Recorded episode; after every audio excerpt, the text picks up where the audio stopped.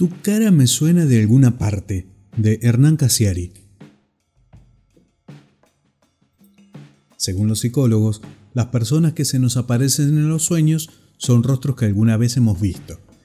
Si en tu sueño haces un golazo, por ejemplo, cada uno de los 20.000 rostros de la multitud que te aclama pertenece a gente que pasó por tu vida, actores de antes, compañeros fugaces de la primaria, un tipo que tocó el timbre para vender una enciclopedia, la chica que estaba leyendo a Monterroso en el subte y se reía, una maestra suplente de música que salió del aula llorando, etc.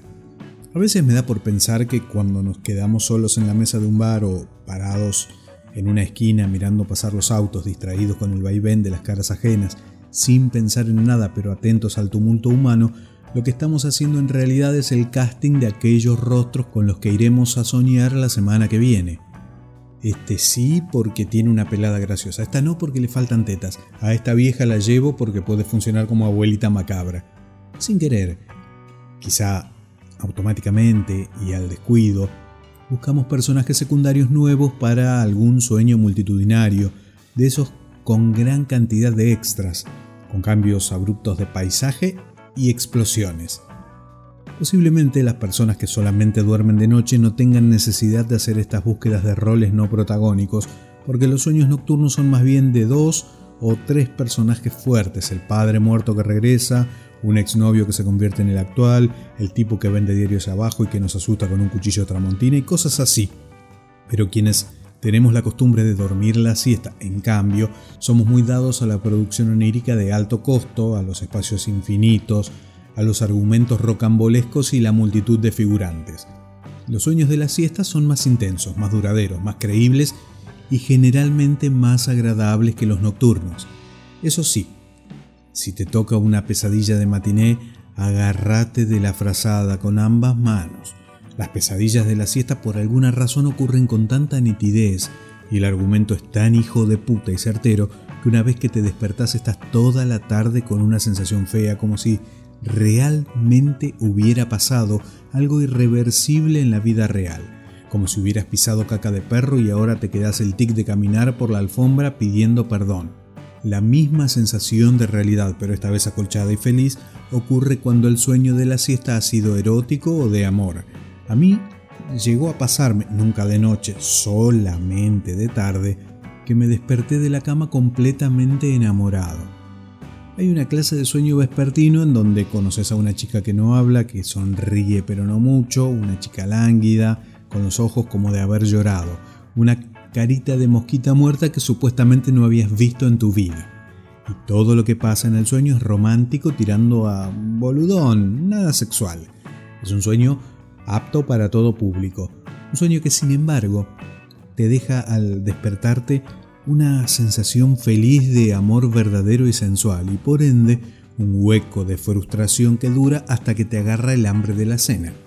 A la noche, en cambio, el subconsciente nos proyecta más bien cortometrajes, seis o siete sueños seguidos pero cortitos, algunos de terror, otro medio alegórico, a veces reponen dos o tres simpáticos, pero no hay ninguno que te vuele la cabeza, que te despierte de sopetón o que te haga pensar en la inmensidad del destino o en lo absurdo de la vida matrimonial. El sueño nocturno es, quizás, demasiado disperso y poco intelectual, y lo único que tiene de bueno es que a veces resulta de un simplismo tan absurdo que le encontrás la vuelta. Por ejemplo, Estás soñando con un tipo que trata de conseguir bemoles, que en el sueño significa que está a punto de sobornar a un funcionario marroquí. El sueño es grisáceo y con un argumento torpe. Entonces, en un instante de lucidez, descubrís que el paisaje es de Mercedes, cosa imposible porque vivís afuera, y que el señor de los bemoles es José Sacristán. ¡Eureka!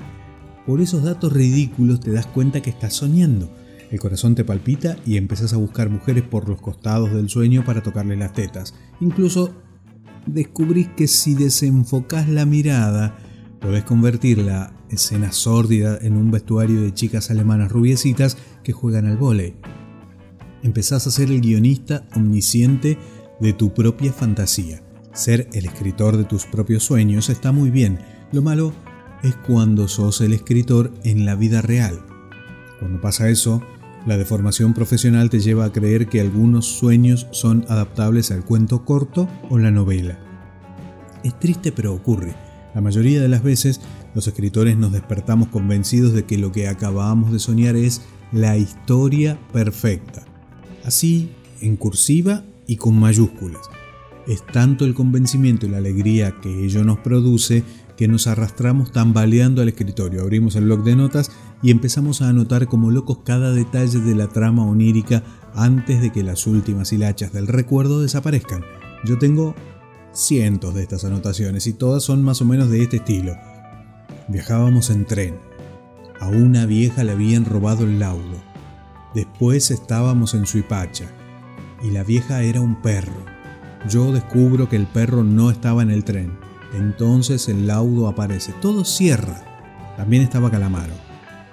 Es horrible el momento en que, de pronto, estás completamente despierto y lo que te había parecido el mejor cuento policial del siglo XX no significa nada. Que todo aquello que parecía unirse como el engranaje de un reloj suizo era una cagada o una alucinación de la duerme vela. De todas maneras, yo, por las dudas, no borro esos apuntes, porque capaz que juntando 50 o 60 idioteces de esas, un día me sale un libro de versos vanguardistas. Uno nunca sabe por dónde anda la poesía moderna en este momento. Del subconsciente, lo único que de verdad me preocupa es que uno mismo también es el rostro difuso en la pesadilla o el sueño de alguien. Si todos los rostros que hemos visto en la vida aparecen como extras en nuestra duerme vela, es probable que nosotros, nuestra cara, en realidad, haya provocado que un chico se despertase gritando en medio de la noche o lo que es peor, que hayamos excitado sin querer a una vieja fea. Ser el figurante en la noche de otro, ese es el verdadero problema de soñar. Haber participado sin querer en el casting de alguien que estaba sentado en un bar cuando nosotros pasábamos por allí, Ahora Él nos tiene en su cabeza, puede usarnos para sus pesadillas, para sus romances homosexuales o para hacer goles imposibles en estadios colmados de nuestro rostro. De los sueños propios nos escapamos tarde o temprano, eso es fácil. De nuestra novela onírica podemos salir cuando abrimos los ojos, cuando suena el despertador o cuando pegamos un grito en el medio de la noche, pero ¿Cómo salimos del sueño de un japonés que nos cruzamos ayer en la Sagrada Familia y que se volvió a Kioto llevándose nuestras facciones? ¿Qué es capaz de hacer con nosotros ese hombre en la noche oriental con nuestra dignidad y nuestros gestos? Por todas estas razones, yo, yo no soy mucho de salir. escrito el 6 de diciembre de 2005 de Hernán Casiari, Tu cara me suena de alguna parte.